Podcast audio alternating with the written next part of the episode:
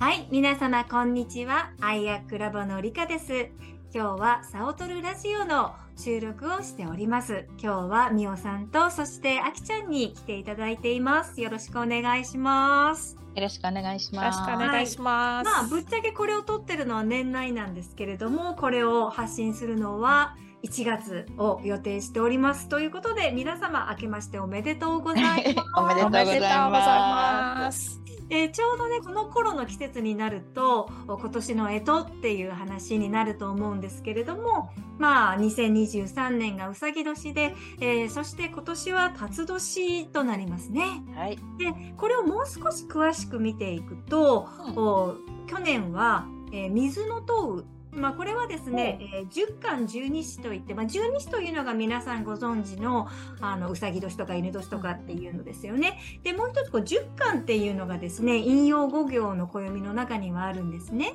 でそれと組み合わせると、まあ、60個の組み合わせっていうのができてきます。そして、えー昨年は水のとうでした。でこの水のとっていうのが、まあ、その音からも分かるように、まあ、水とちょっと関係があったりとかするっていうのもそうなんですけどその10巻の中の一番最後のものになるんですね。なので昨年はこのこう芽が出る感じっていうのがあったんですよね。うんうんこうこう厳しい冬が終わって雪が溶け出してそしてこう水が緩み出して、えーそしてまあうさぎっていうのはやっぱりこうぴょんぴょん跳ねるこう良いイメージがありますので、うんえなので水の塔っていうのは割とそういう縁起のいい年みたいなイメージがあるんですけどでもこの水の塔っていうのはその終わりと始まりみたいなそういう、あのエネルギーっていうのがあったんですね。で終わりに立ったっていうことは今年は最初に戻るわけです。はいはい。ということは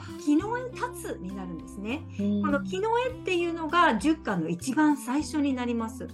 で、えー立つっていうのはやっぱりそのイメージからこう動きが大きいとか動きが激しいとか、まあ、そういったイメージがあると思うんですけれども組み合わさるとですねん先ほど去年はなんかそういうこうあの冬が終わって春がもうすぐ始まるよちょろちょろみたいだったのが、一気にこう勢いがこう春の日差しがみたいなになってくるっていうのがこう木の絵立つなんですね。まあ、こんな風にこの東洋の暦っていうのは陰陽陰陽とこうのそのダイナミックなリズムとおそれに、えーあの木下土金水ですね、えーそのお要素とこう組み合わさってこうバイオリズムがあってまあ昔の人たちっていうのはそれを感じながら生活をしたり政治なんかもねそれで動いて動いたりとかしていたわけなんですよ。その木の絵つっていうのをそれで考えた時に2024年っていうのは、まあ、変動の年になるんじゃないかと。うん、変動とか変容とかね、えーそんな気がするので今日はこの変わるということ特にこの変動するその単に変わっていくっていうのは当たり前のことなんですけどやっぱりこう変動というとこう大きく上がったかと思えば大きく沈むというような、まあ、そういったダイナミックさがあると思うんですね。うん、でもそれをですね、まあ、例えば2025年問題最近よくねあの都市はいではい。なんかで言われてるように、そのこう怖い面ばっかりこううん強調してしまうと、やっぱりみんなの心がどんどんどんどん不安になってしまう。やっぱりそれってどちょっとどうなのっていうことをね、うん。最近私たち話してるんですけれども、はい。で。もかといってやっぱり人は、まあ、本能として変化を恐れるっていう生き物だよねっていう、そん。な面もあるので、まあ、そこもね踏まえながらあちょっとお話をしたいと思うんですけど、うんううんん、この変化あるいはまあ変動ということに関して美桜さんはどんなふうに考えてらっしゃいますか、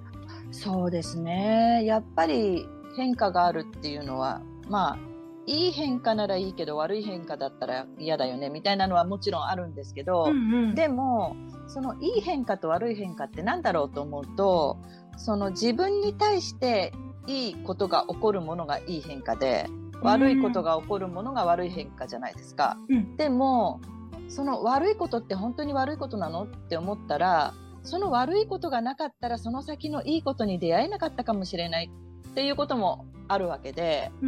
そのいい悪いっていうのは本当に自分の今までの経験値として振り分けられたいい悪いでしかないじゃないですか。だから本当になんかそこにね人知の知れないものが及んでいると思うんですよ。うん。だから本当は変化っていうのは恐れるべきものではないとは思うんですけどやっぱりその自分の中に培ってきた今までこういうことがあると悪いことがある。うんうん。この前こういうことがあったからああいう悪いことが起きたっていうその経験値での判断うん。ができないその小さい自分が怖がるっていうか。うん。うーん。だからねもう本当に怖いのはしょうがない。変化は。だから怖いものはみんな怖いんだからそれはもうしょうがないよねと思ってでも変化するものはするので してしまうので何があっても。だからそこで怖いとか嫌だとか言うんじゃなくてもそれを受け入れるなんていうかなこの度胸というかその自自己信頼というか何があっても大丈夫っていうかまあそれがあればまああればっていうか自分がそういうふうに怖いと思っているのは自分の今までの経験値なんだなっていうのが分かればなんかちょっとねあそっかまた同じことが起こるとは限らないなみたいな。うんちょっと受け入れることができると思うんですよね。うんそうだねなんかこう毎日同じことが繰り返されるっていうことに子供の頃にならされてしまった感じがあるんですね。毎日学校に行くとか、うん毎日会社に行くとか、まあ、そういう中でその電車が1分遅れただけでもアナウンスが流れるような日本にいるとなんかこうそういう何が起こっても大丈夫っていうそのなんていうのかなそのこう気持ちのうんなんだろう余裕っていうともうちょっと違うんだけれども器の大きさみたいなものっていうものが、なんかこう培う機会を失っちゃったのかなっていう、うん。そんな風にもね感じたりするんですけどね。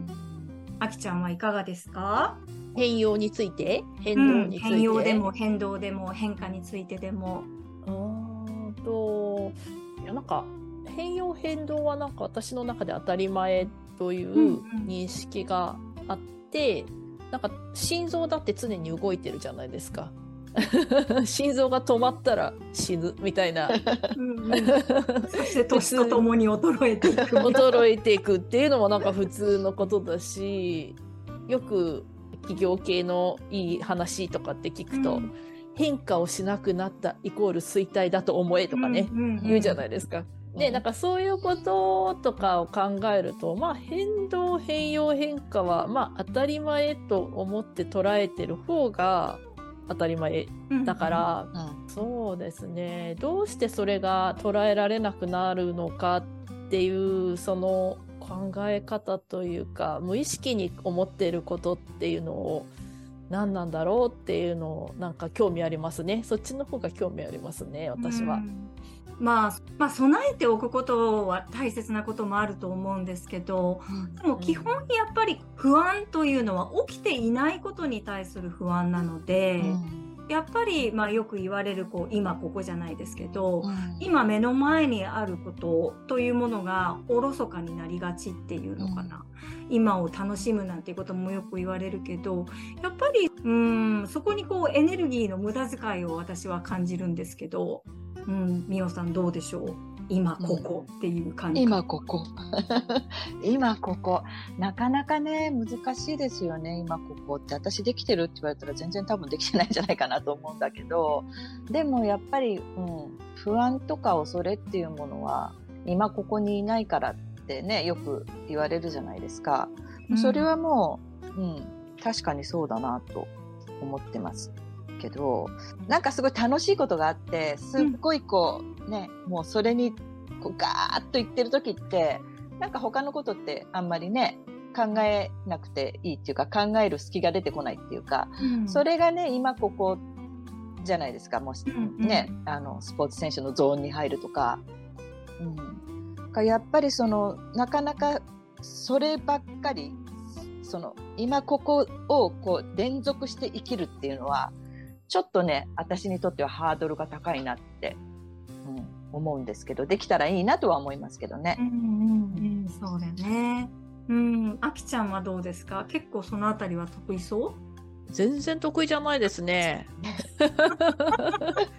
とても苦手です。私はね、結構思考を使うのが好きなんですね。趣味に近いので、ついついそっちの思考の方に振り回されるというか、そっちの方にエネルギーを使いがちなんですけど、でも多分ね、今ここはその反対側にある概念だと私の中で思ってるんですよ。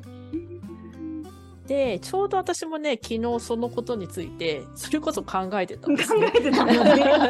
それこそ考えてたんです。なんでそういう、まあ今ここっていうね、状態が持続できないのなんでだろうかっていうのをね、考えてたんですよ、ずっと。紙に書いてたんですね。すごいな。書くんだ。その心は素晴らしい。いや、まだね、ちょっと答えも何にも出てないというか、でもまあ一番大きいのは、肉体とか体があるからとか、まあそれこそ恐怖っていうのもね、あったじゃないですか。うんそういうのもあるからっていうのも当然あるだろうなっていうのは、まあメモ書きにはしてありますけどっていう、今そういう状態ですね。あとはなんか心で言ったら緊張している状態とか、